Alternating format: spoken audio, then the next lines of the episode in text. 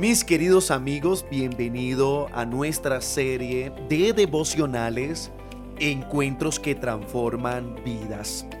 José y sus sueños hechos realidad. Génesis capítulo 37, verso 18.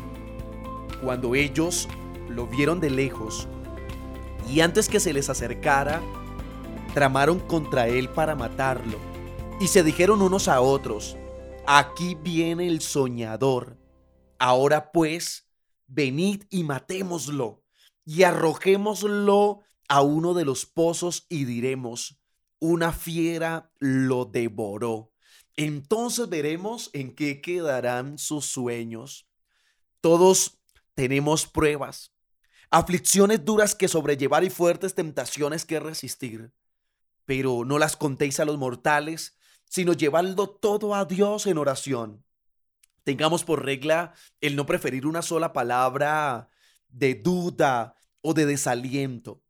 Podemos hacer mucho más para alumbrar el camino de los demás y sostener sus esfuerzos si hablamos palabras de esperanza y de buen ánimo. No te relaciones con personas pesimistas, que todo es negativo y malo, quienes manifiestan que los sueños nunca se lograrán porque Josué capítulo 1, versículo 9, trae una promesa que nos ayudará. Mira que te mando que te esfuerces y seas valiente. No temas ni desmayes porque Jehová tu Dios estará contigo donde quiera que tú vayas. Aunque José no supiera de qué manera podía glorificar a Dios con su vida, él se puso a la entera disposición para ser un instrumento de honra, no solamente para soñar, sino principalmente para realizar los sueños de Dios en su vida. No es malo soñar con tener un buen carro, con ir a la mejor universidad, tener un mejor empleo, casarte con la jovencita más linda de la universidad, con tener una casa, con estudiar, especializarte. No es malo tener pensamientos elevados. Pero si sueñas en grande, tienes que esforzarte al máximo, porque uno de los problemas es que no queremos sacrificarnos y no queremos pagar el precio. Queremos todo fácil. José estaba tan emocionado con el sueño que había tenido que lo contó a sus hermanos, a su propia familia, a sus mejores amigos. Pero triste es ver que esas personas no querían lo mejor para él. En muchas ocasiones contamos nuestros sueños y nuestros amigos no quieren lo mejor para nosotros y casi siempre terminan hiriéndote. En lugar de recibir apoyo de sus hermanos, que eran once, sintieron envidia, celos, hasta rabia cogieron contra este pobre muchacho. Hay personas que están a nuestro alrededor que no quieren vernos felices, y que nuestros sueños se hagan realidad. Por el contrario, te desaniman, se burlan de ti, se acercan para verte fracasar y no para verte triunfar. Muchos se acercan para arruinar los sueños de otros y no tienen tiempo para soñar.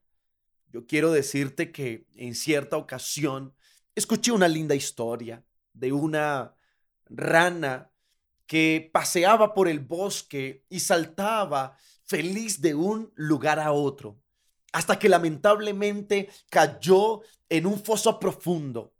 Otras ranas que caminaban por aquel lugar se acercaron pero no cayeron al foso.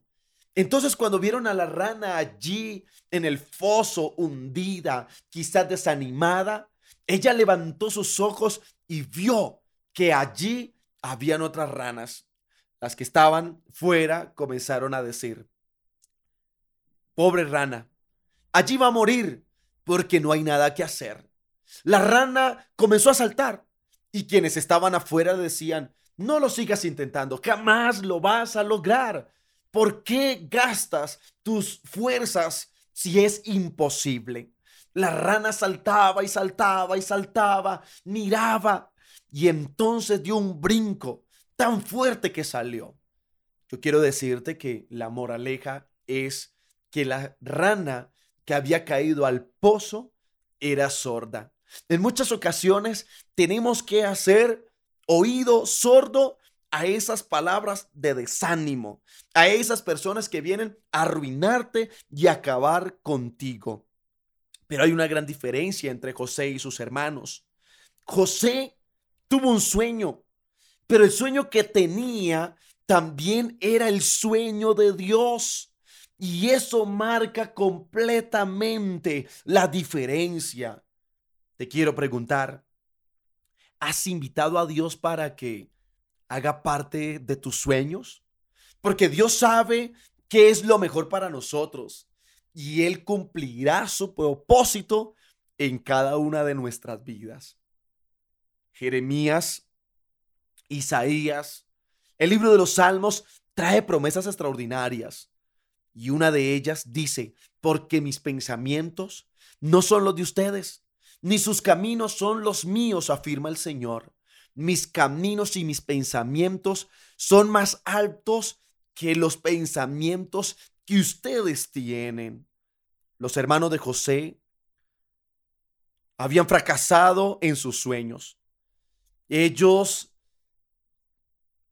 sentían como que nunca serían realidad. Pero ¿saben cuál era el problema? Que ellos estaban tan pendientes de los sueños de José que por eso sus sueños no se hicieron realidad. Y al ver que no se hicieron realidad, querían acabar con los sueños de su hermano menor.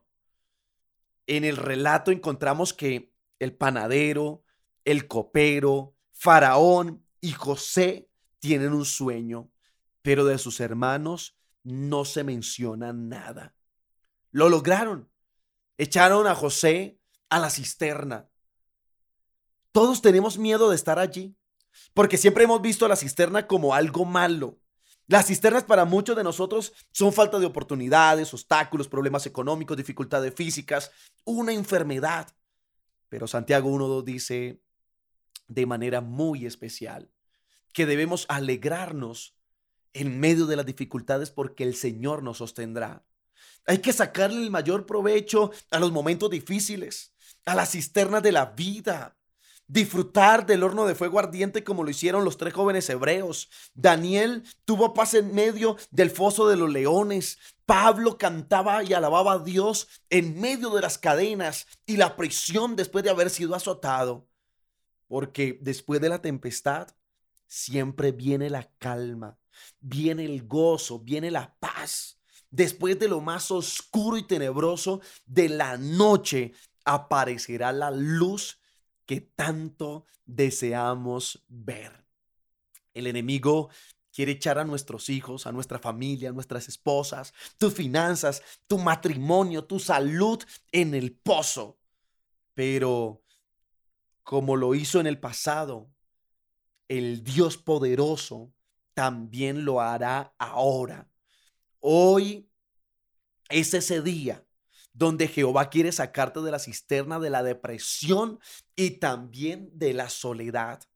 José sale del pozo. Alabado sea el nombre de Dios. Aleluya por las cosas que van a cambiar. Pero es que la historia también registra que la esposa de Potifar insistía, acuéstate conmigo. Y aquel hombre, muchacho, deseoso de obedecer a Dios, le dice, pero ¿cómo haría yo este gran mal contra mi Dios? Ahora es llevado prisionero, ahora va a la cárcel. Y entonces, ¿por qué si somos fieles a Dios viene la dificultad? ¿Por qué si somos fieles a Dios viene la crisis? Pero yo te quiero decir en esta oportunidad que Dios ve y oye todo lo que hacemos y decimos y entonces Él conserva un fiel registro de nuestras palabras y acciones. Y este hombre dice, yo voy a serle fiel a Dios. Y cuando nosotros le somos fieles a Dios, viene la recompensa. Fueron años difíciles en la cárcel, pero José salió de la cárcel.